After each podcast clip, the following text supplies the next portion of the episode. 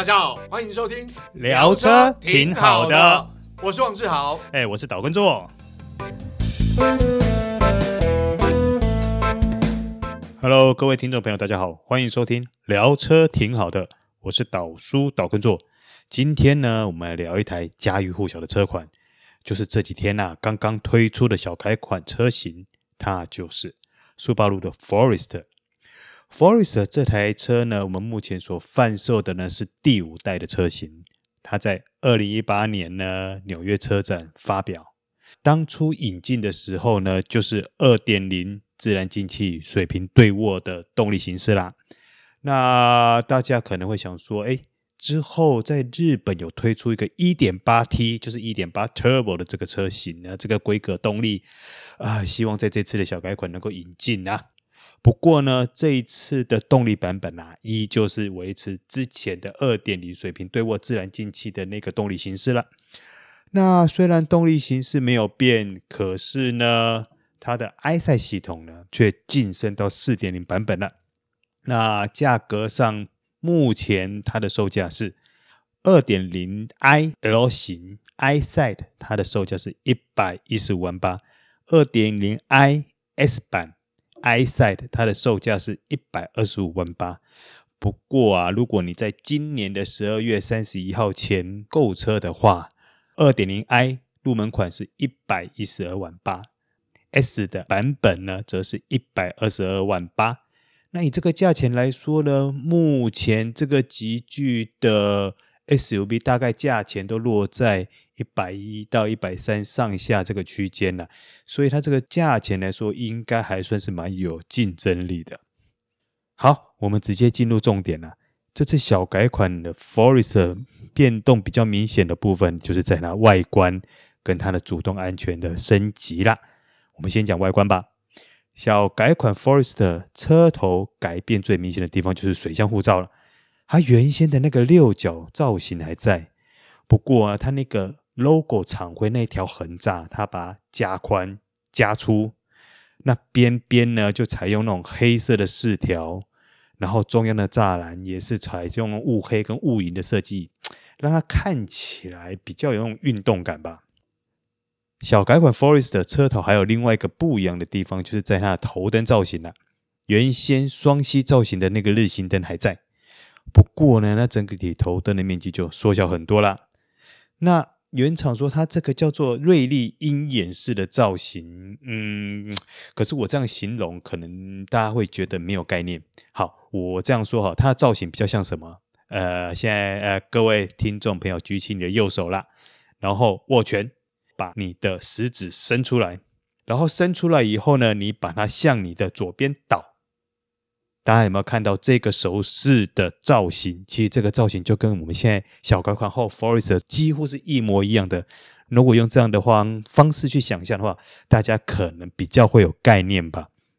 另外呢，小改款 Forester 车头还有一个地方有点不一样的，就是它的雾灯上方呢改采用一个叫做鹰爪式的一个三横式的一个条纹设计。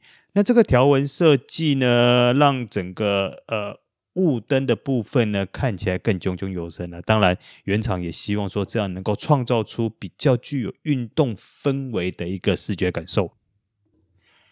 小改款 Forest 呢，其实在车舱的变动幅度不大，好比改款前啊，那个中央荧幕上方有个六点三寸的资讯行车资讯显示的荧幕，或者是说。仪表板中央的显示荧幕，其实在小改款的车型上都没有进行过更动。那它增加的部分呢，其实在于行李箱后方的上面呢，有两个挂钩啦。那这两个挂钩又拿来干嘛的呢？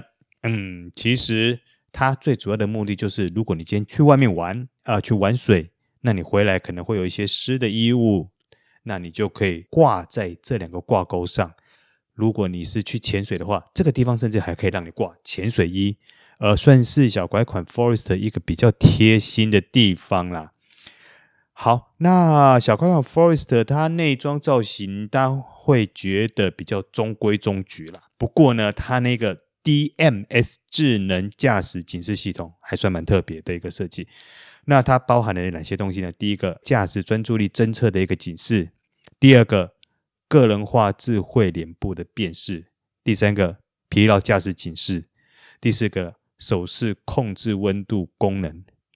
那这些功能呢，基本上就是说，今天它可以判别你开车的时候专不专心啊，有没有疲劳驾驶啦。然后一上车，它就可以判定说你是不是在所设定的驾驶者之一，因为它可以设定五个驾驶者。如果是，它就会把它自动调成你上一次所设定的啊，不管是座椅位置啦，或是空调温度，或者是后照镜的角度等等，它就会自动帮你调到那个位置了。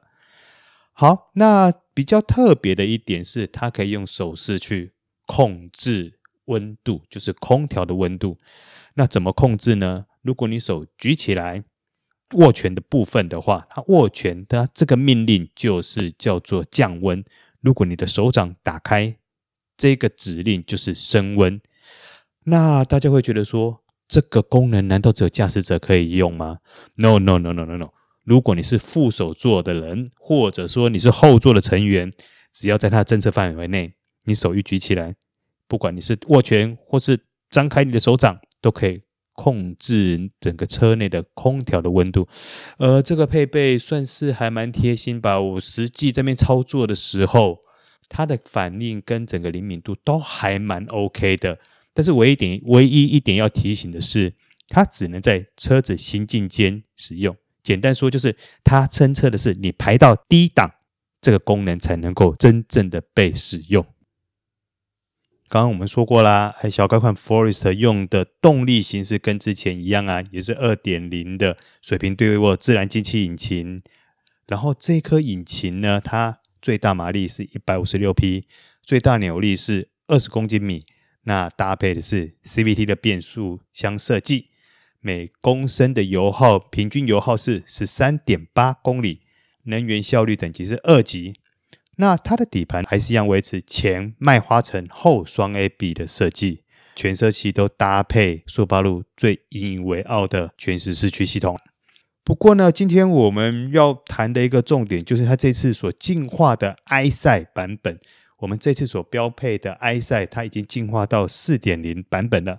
那一样，它本来就是一个 Level Two 等级的一个设定。好，那跟上一代的版本相较之下呢，最大的差别是它的双镜头，它前面侦测的那个双镜头啊，它能够侦测的范围已经变得更广。那侦测范围更广有什么样的一个好处呢？最主要是它的功能跟灵敏度会变得更好。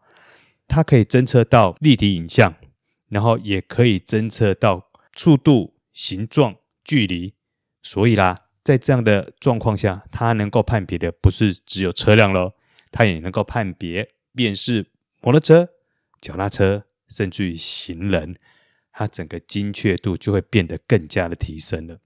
好，那埃赛四点零，其中它的 ACC 呢，它是全速域的设定嘛？那比较特别的是，它在跟车的状态呢，它还有动力、标准、舒适、节能。四种模式可以选择，呃，就导出实际的测试来说，举例你在节能的模式下，哦，不是节能，应该说你在舒适的模式下，当 ACC 侦到前方有车的时候，它是会缓缓缓缓的，那个用一个很 smooth 的一个状态把车子给停下来。那如果前方车子启动，那在加速的时候呢？呃，埃赛四点零系统的 ACC 呢，它也可以很缓缓的、很 smooth 的加速到它所需要的速度上面去。这个表现呢，我个人觉得还蛮满意的了。那另外，它的埃赛四点零其中的 PCV 预防碰撞自动刹车系统，这个系统它有一点比较特别的地方，就是过往我们能够想象的这种自动刹车系统呢，它侦测到的是前方的路况。不过这一次呢，它增加的是。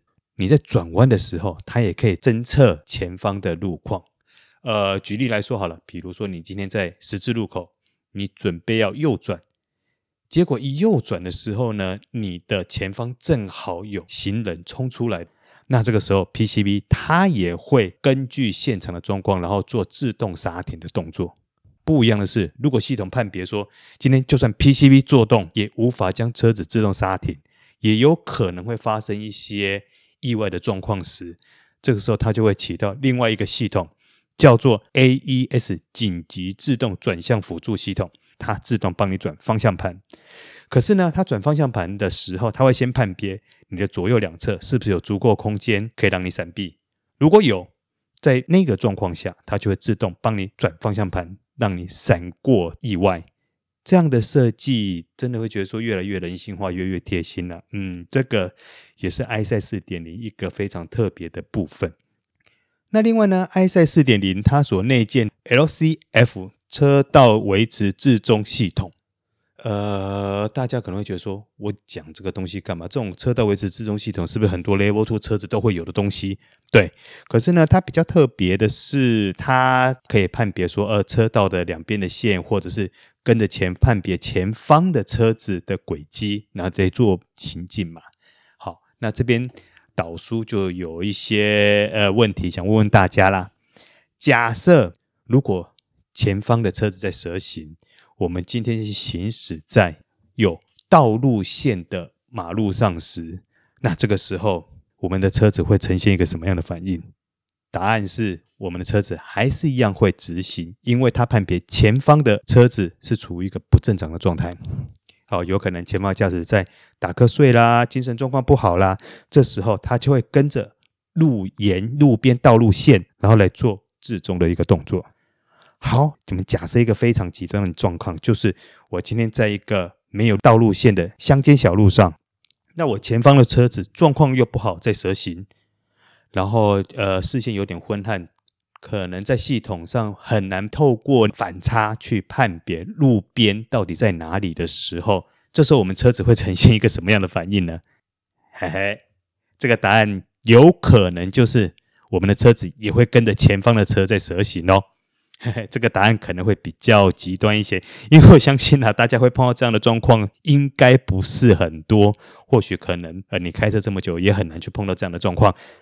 那当然，以我们这样的假设，其实是要让大家更清楚知道说，iSight 四点零它在 LCF 道路置中的整个判别模式的状况下，会呈现出一个什么样的反应，让大家有更深刻的了解啦。